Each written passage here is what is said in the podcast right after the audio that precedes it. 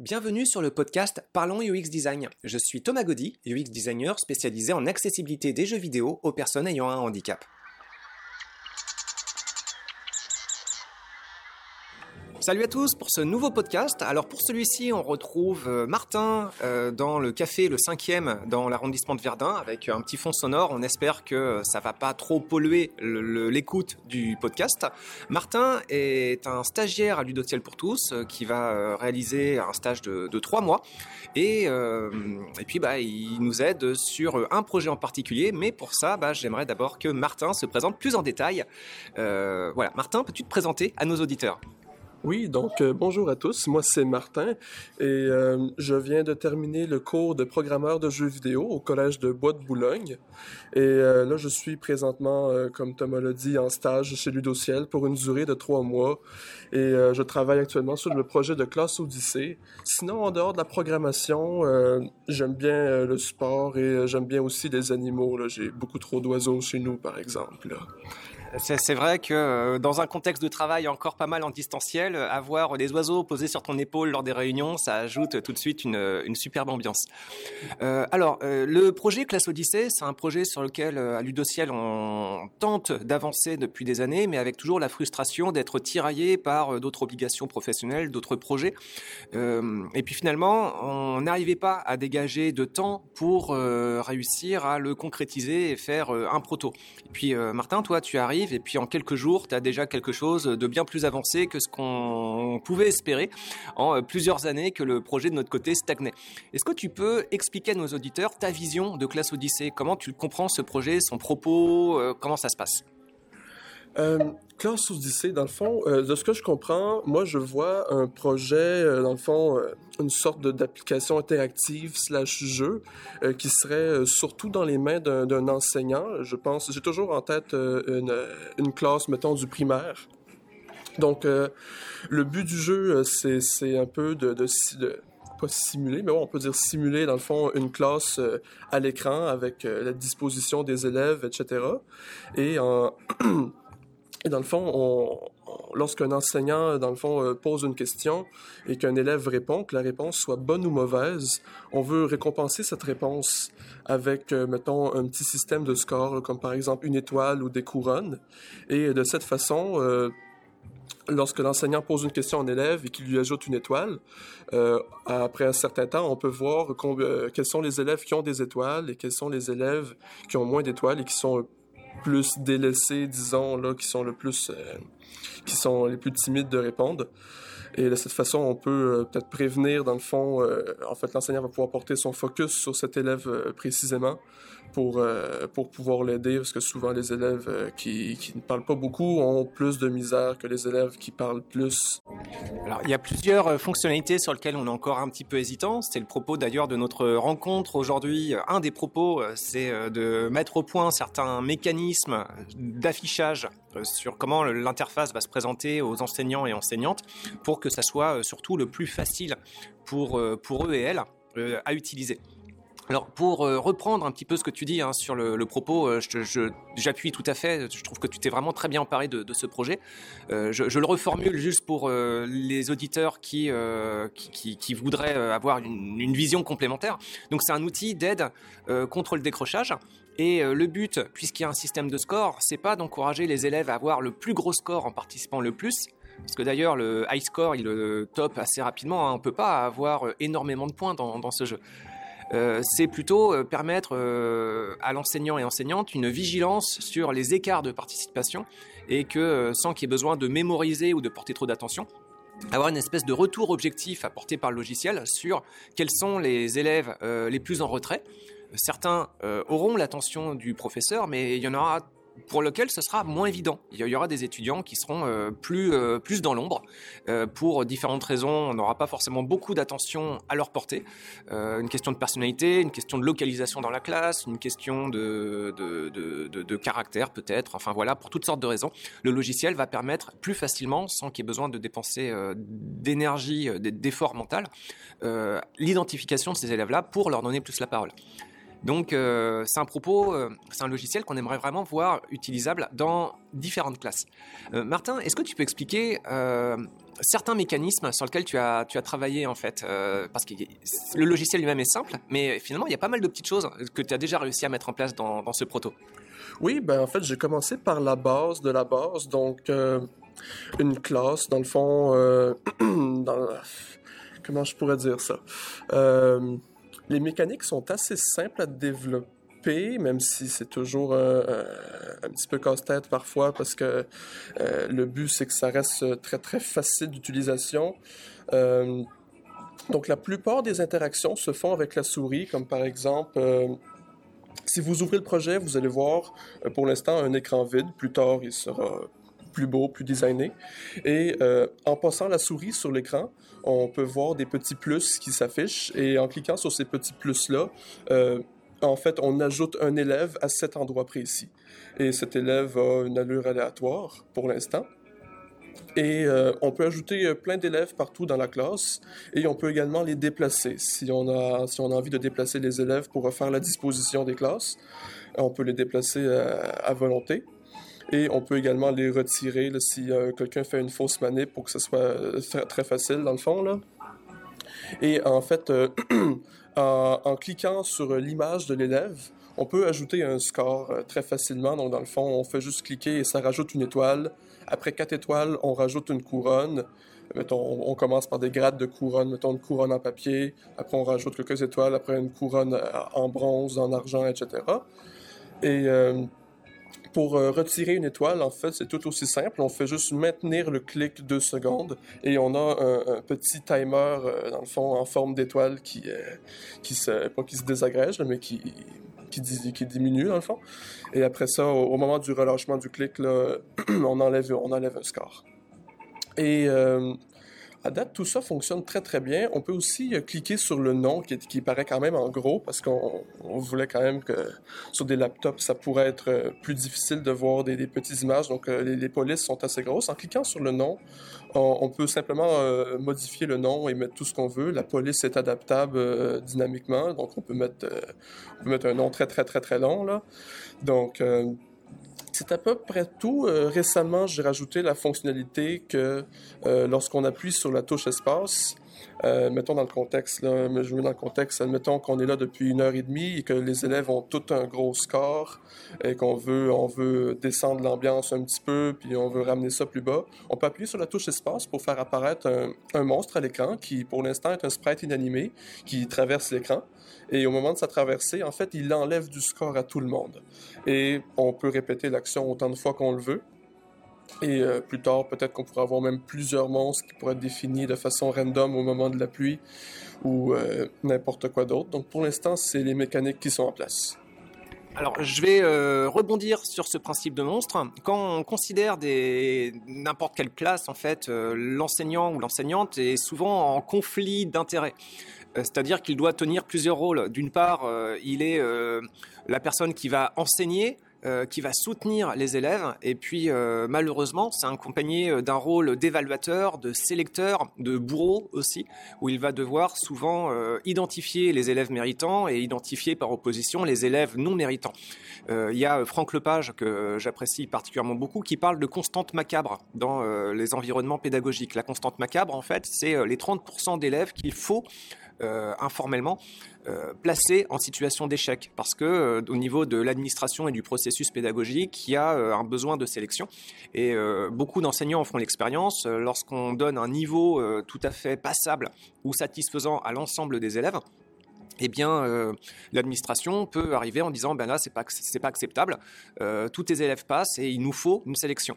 Euh, personnellement, c'est une situation que j'avais rencontrée à l'UCAM. en début d'enseignement, j'avais demandé, est-ce que vous pouvez m'assurer qu'il n'y a pas de constante macabre? Oui, oui, pas de problème, tout va bien. Et puis, tous les étudiants avaient eu un très très bon niveau. Et sur la fin, j'ai rendu mes résultats. Mes résultats n'avaient pas été acceptés. Il avait fallu trier les, élèves. Alors, euh, il n'y avait pas vraiment de situation d'échec, mais il y avait quand même eu euh, un, approfondissement un peu artificiel des notes pour euh, mettre plus en avant certains élèves méritants et plus en retrait des élèves qui étaient plus en, difficulté, là où je trouvais que tous avaient atteint un niveau de, de performance tout à fait satisfaisant. Bon, donc c'est le principe de constante macabre. C'est un problème qu'on trouve dans beaucoup de, beaucoup de contextes pédagogiques et ce logiciel, il a le propos de contribuer à écarter un petit peu ça. Euh, ce n'est plus au rôle de l'enseignant ou de l'enseignante de retirer euh, des points, c'est vraiment quelque chose qui se fait euh, bah, évidemment sur commande pour l'instant avec ce prototype, mais qui pourra être automatisé par la suite. Hein, à chaque fois qu'il y a un certain seuil de, temps ou un certain seuil d'étoiles attribué aux élèves, à ce moment-là, il y a un monstre qui arrive et puis qui calme tout le monde. Et puis dans le principe surtout, cette, ce retrait de points, il n'est pas individualisé. C'est pas des élèves en particulier qui le subissent d'une fait d'une mauvaise réponse, c'est toute la classe. Donc tout le monde va perdre euh, des, étoiles. On ne peut pas arriver sur un score négatif, donc ceux qui sont à zéro vont pas perdre davantage. Mais ça va permettre en fait d'inciter, pour avoir un bon niveau de participation, euh, d'inciter un niveau de participation rendu plus homogène. Et les élèves pour qui ça se passe bien, bah, ils vont pas avoir besoin que ça se passe forcément mieux. Ils sont déjà en situation de réussite.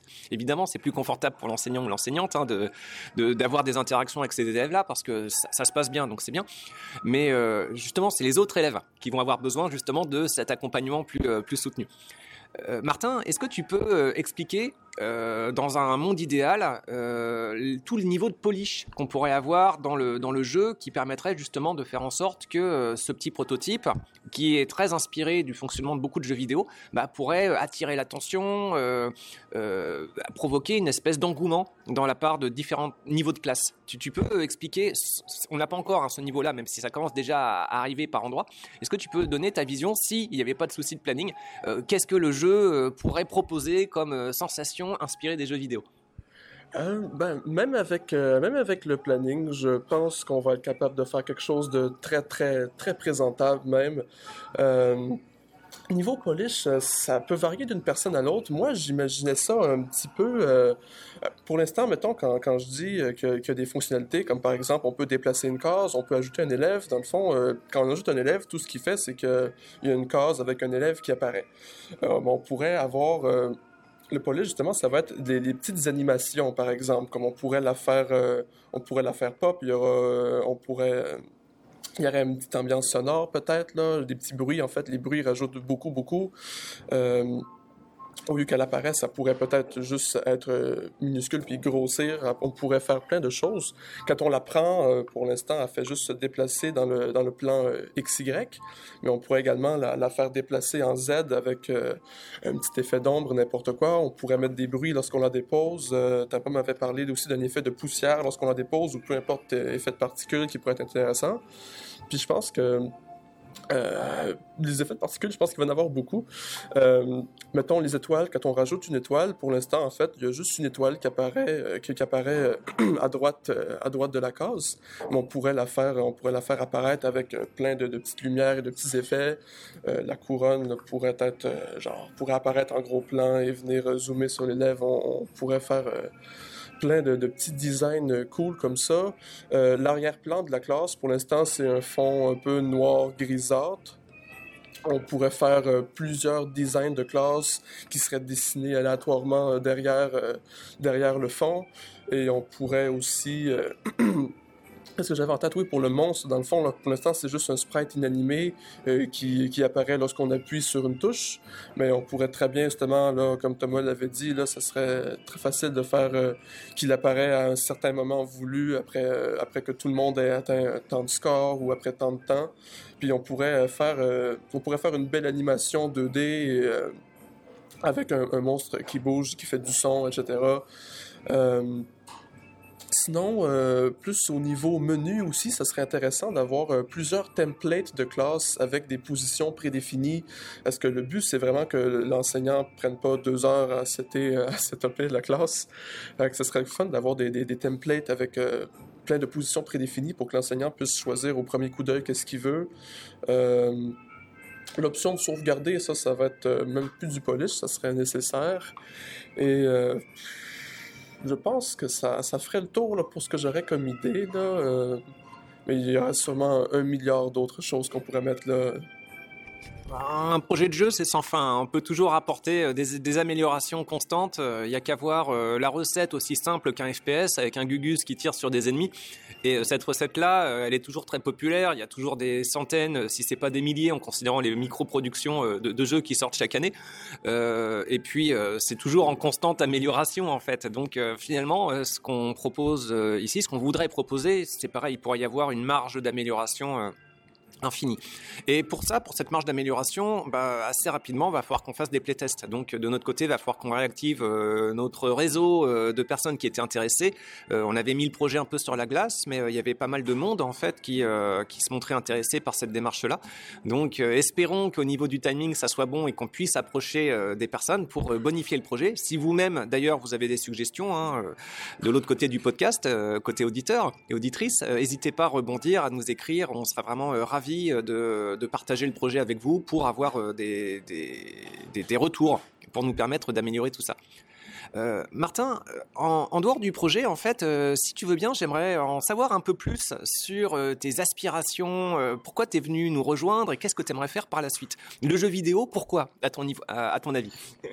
Ben en fait, au début, je voulais pas du tout me lancer dans le jeu vidéo. En fait, je savais même pas qu'il y avait beaucoup d'emplois là-dedans. Je m'en allais en, branche médecine générale ou médecine vétérinaire.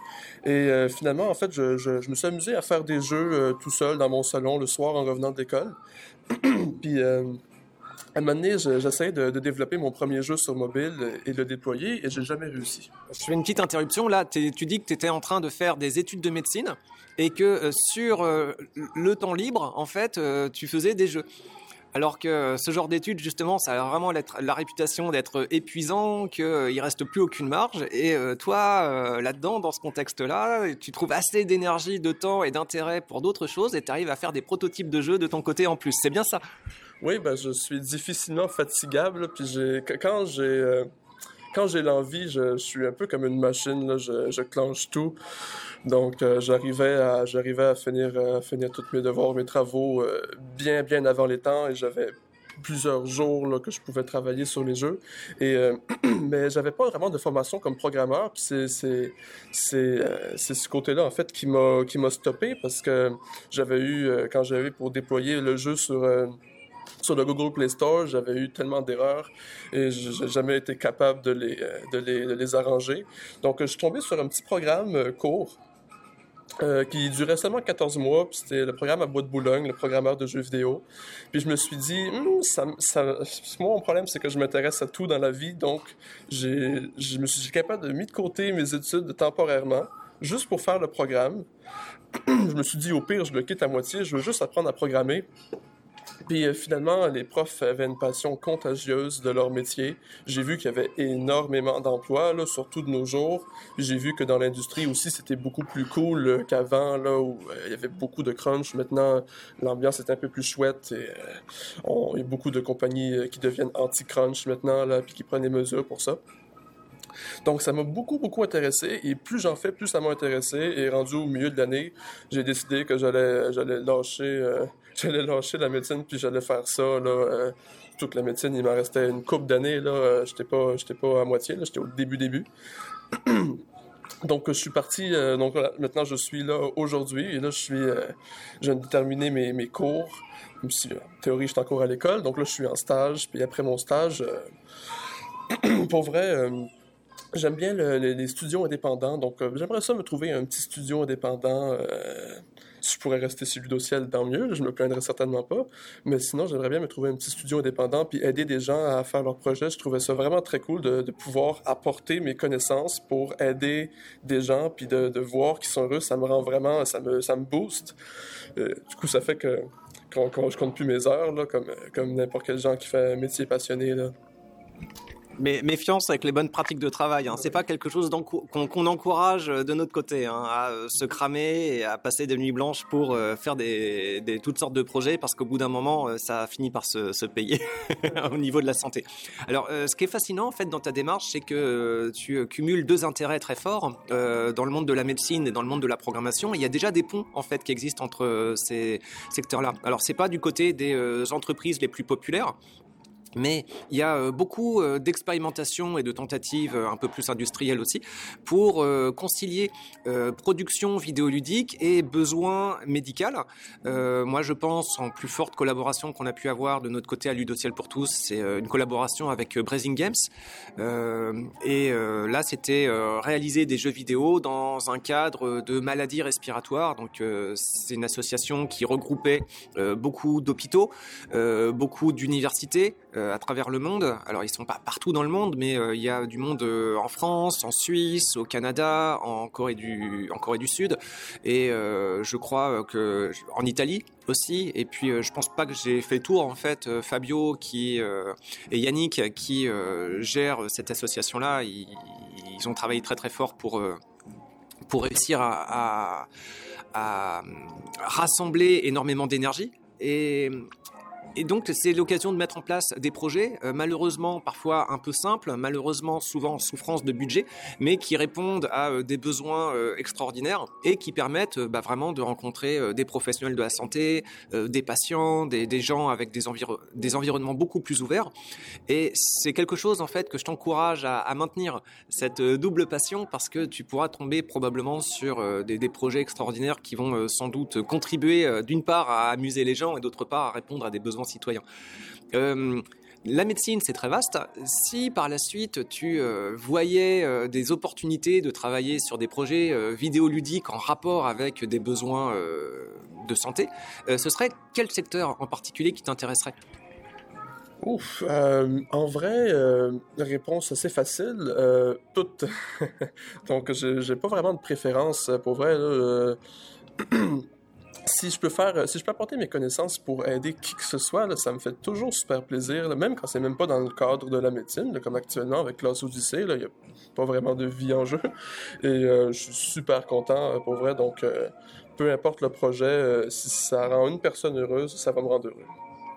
J'aimerais que le stage euh, donne plus de temps et qu'il y ait la possibilité de t'envoyer sur d'autres projets pour que tu puisses faire euh, une recherche euh, à partager sur Ludociel, sur quelques, quelques tentatives de conciliation entre le monde du jeu vidéo et le monde de la médecine pour voir actuellement quelques exemples de, de, de rapprochements fascinants parce qu'il doit y en avoir plusieurs et puis nous-mêmes on est un petit peu en décalage là-dessus. Donc pareil, autre, autre appel, hein, si vous de votre côté vous nous entendez et que vous êtes au courant de quelques rapprochements entre la médecine et les jeux vidéo on serait très intéressé, euh, même si évidemment, idéalement, il faudrait qu'on prenne nous-mêmes le temps de faire ce genre de recherche et qu'on vous la partage. Ça finira pas, peut-être par se faire.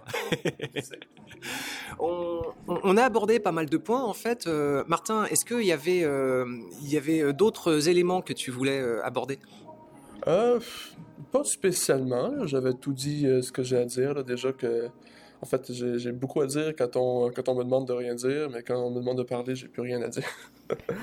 on refera sans doute à la fin de ton stage euh, un petit point de clôture, un autre podcast à ce moment-là pour euh, faire euh, le bilan de ton expérience et puis savoir un peu comment on pourrait passer le relais pour, pour d'autres personnes.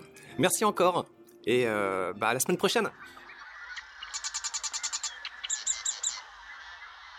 Merci d'avoir écouté ce podcast. Je vous invite à vous abonner pour ne pas rater les prochains épisodes. Si vous voulez en savoir plus sur moi, je vous invite à consulter mon profil LinkedIn, Thomas Gaudy, T-H-O-M-A-S, G-A-U-D-Y. Si vous souhaitez de l'accompagnement pour implémenter ces notions et ces outils dans vos équipes et vos projets, vous pouvez faire appel à mes services de consultant en UX Design. Il vous suffit de me contacter via mon profil LinkedIn. Au plaisir